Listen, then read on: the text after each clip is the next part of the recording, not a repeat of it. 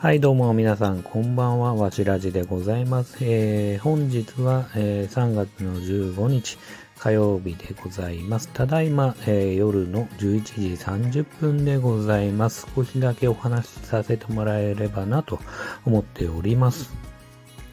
最近はですね、ちょっと話したのか、ちょっと記憶も曖昧なんですけど、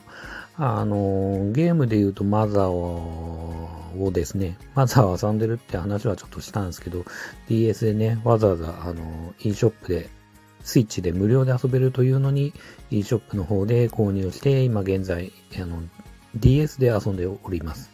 で、それと、えー、最近ね、結構もろもろ映画見てるんですけど、結構印象深かったのは、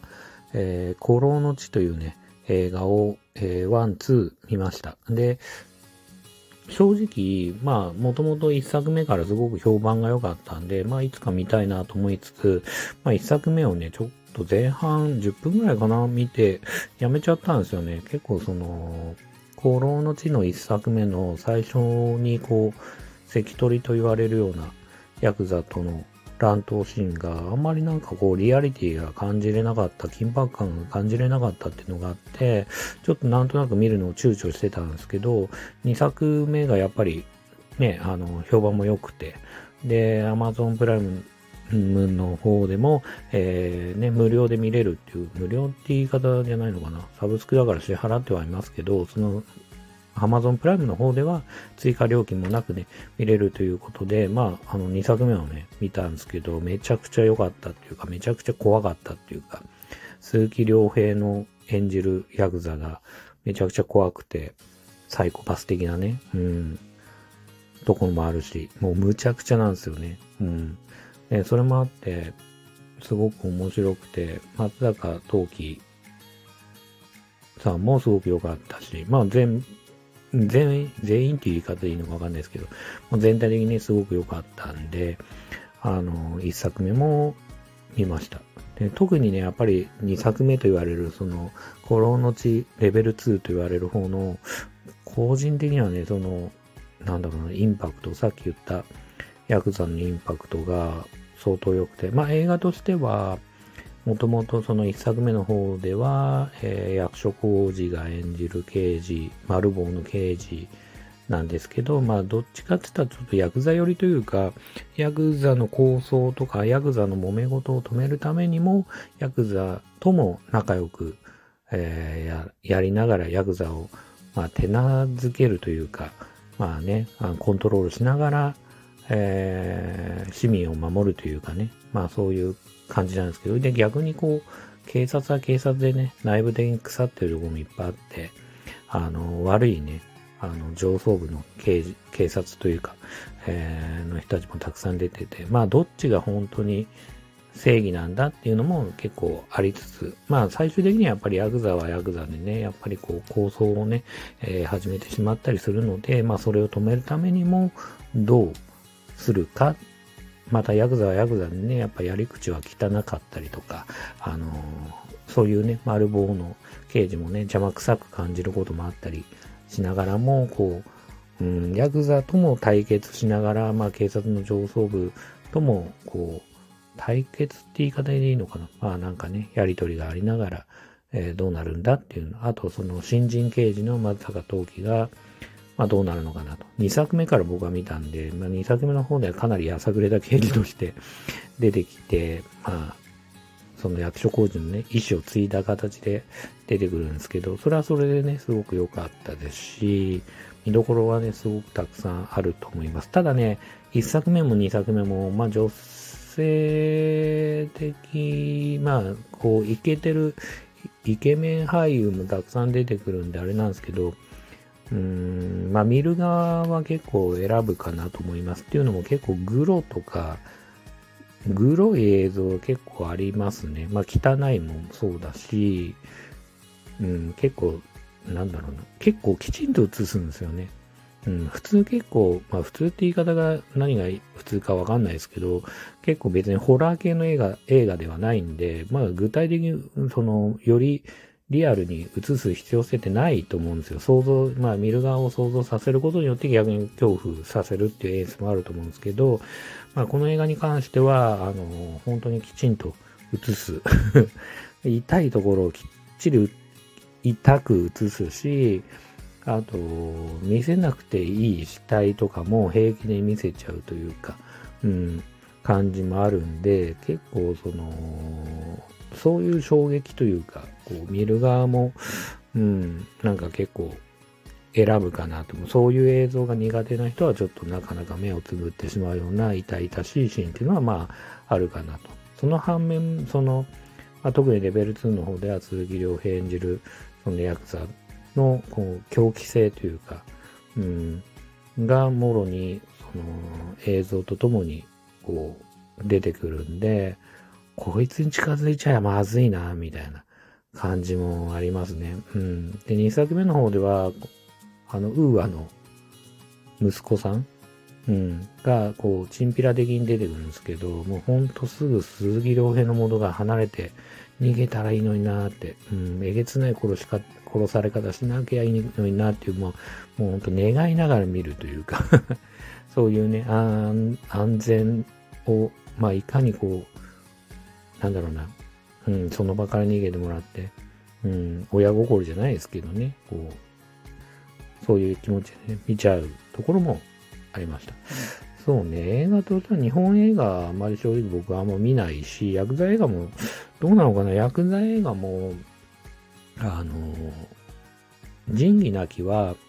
えっ、ー、と、1作目と2作目が広島人編でしたっけ？とか、えー、と、頂上決戦、あと完結編、あと代理戦争か。代理戦争とか、一応まあ一通りは見てるは見てるんですけど、まあじゃあ薬剤映画他のもね、星の数ほどあるような薬剤映画をたくさん見てるかって言われちゃうと、まあそこまでは正直見てないかなって感じなんですけど、まあ日本映画自体も僕正直見ないですし、っていうのは、うん基本的には休日は僕、休日に映画見るんですけど、まあ休日はね、ハッピーになりたいって気持ちもあるんで、結構バカバカしい映画というか、まあアクション映画というか、まあマーベルとかだったらマーベルで、こう、なんていうかな、はっきり言ってね、それでトラウマになるようなことはないし、もう話的に誰かが悲しい過去があったとしても結構さっぱりしてるというか、うん。なんか引きずるようなことはないし、まあ気持ちがね、明るくなれるような映画ばっかりだと思うんですよ。ほとんどのものが。うん、バットマンダーん？ダークナイト3部作？だとしても別になんかすごく引きずるようなことないじゃないですか。うん。なんで、まあ基本的にはまあこう海外の、まあ、ポップというか、まあ軽めのね、映画を見ることは多いんですけど、うん、日本映画はそういう意味だと結構なんかきちんと人間ドラマを描く、まあ予算上のね、問題もあると思うんですけど、人間ドラマをね、きちんと、ま、描くことも多いんで、あんまり見ないいんですけど、まあ去年のね、まあ映画秘宝の、えー、去年のベスト10とかもそうですし、まあなんか、そうね、あの、心の地については、まあ、あの、ずっと評判がいいっていうのは知ってたんで、まあ見ました。で、まあ結果ね、見てよかったなっていうふうにも思っています。あと最近は全然話変わるんですけど、全然言言っちゃいましたね。全然話変わるんですけど、マザー2を遊んでて、もう少しかな。うん、でクリアできるかなと。前に話した時は、こちらのスタンド FM で話した時は、あの、最初の街で、あの、ゲームセンター行ったらボコボコにされてもうすぐ死んじゃう。2回ぐらい死んじゃったっていう話をしてたと思うんですけど、まあ実際にまた2こう続けてみたら、結構こう、さ、なんだろうな、えっと、レベル上げらしいレベル上げをそんなしなくてもスイスイ進めることができたり、まあ比較的まあ、まあ、攻略サイトを見てるからっていうのもあるんですけど、そんな、なんつうかな、洞窟とかで迷うようなことはあんまりないかなと。うん、まあ攻略サイトさえ見てれば結構スイスイ進むし、まあそれに対して、まあ、えっ、ー、と、なんだろうな、時間のかかるようなレベル上げ、作業的なレベル上げっていうのはそんなないかなと思いつつ、なんでもうちょっとでクリアできるとこまで来てます。まあ、なんだろうな、あんまり感想と言われちゃうとすごく難しいけど、まあなんだろうな、世界観的には、こう、ドラクエとかファイナルファンタジーのような、ザ・ファンタジー、ザ・ RPG というか、まあ中世の時代とかそういうものを描いてるわけでもないですし、まあ不思議なね、世界観の、まあ、ゲームで、まあ好きな人は好きなんだろうなって感じもあるし、まあ僕自身も別にやってたらそれがすごく嫌だっていうようなことはないですし、まあただ逆に言うと理不尽だなっていうシーンはたくさんありますね。物語を描く上でやりたいことがあるせいか、まあ突然仲間が外れてしまったりとか、え、ー、と、まあね、そういうシーンとかが結構あったりとかすると、まあせっかくレベル上げしたいのになとか、なんかそういう、なんていうかな、感じはあるかなと。うん。それ以外は特に不満はなく遊んでますけどね。うん。今日はそんなとこですかね。あの、コロの地についてはまたね、まあ、結構こう、きちんと調べて話してもいいかなっていうぐらい、まあ良かったし、まあここ最近で久しぶりにハマった映画だなうん、実際その、コロの地レベル2を見て、で、結局その、2に描かれてる、まあ、ヤクザの親分がどういう、なんだろうな、あのー、形で1作目で殺されたのかとか、あがすごく気になっちゃったから、まあ、結局1見て、で、また今度、1見たから今度、じゃあ 2, 2であ、その辺でどう描かれてたんだっけつって、また結局2見て、なんてことも知って、まあなんだかんだ2回ぐらい見ちゃったなっていうのが感じはありますね。うん。ただね、まあなんだろうな、奥さんとかには勧められるような映画ではないかなって、さっき言った通りグロシーンもあるし、うん、まあ薬剤映画っていうところでね、かなり人を選ぶのかなっていう感じもあるんで、まあ奥さんに勧める気はないですけど、まあ個人的にはすごく好きだし、あのー、そういうのにね、ご興味のある方だったらぜひ見てもらいたいなというふうには思います。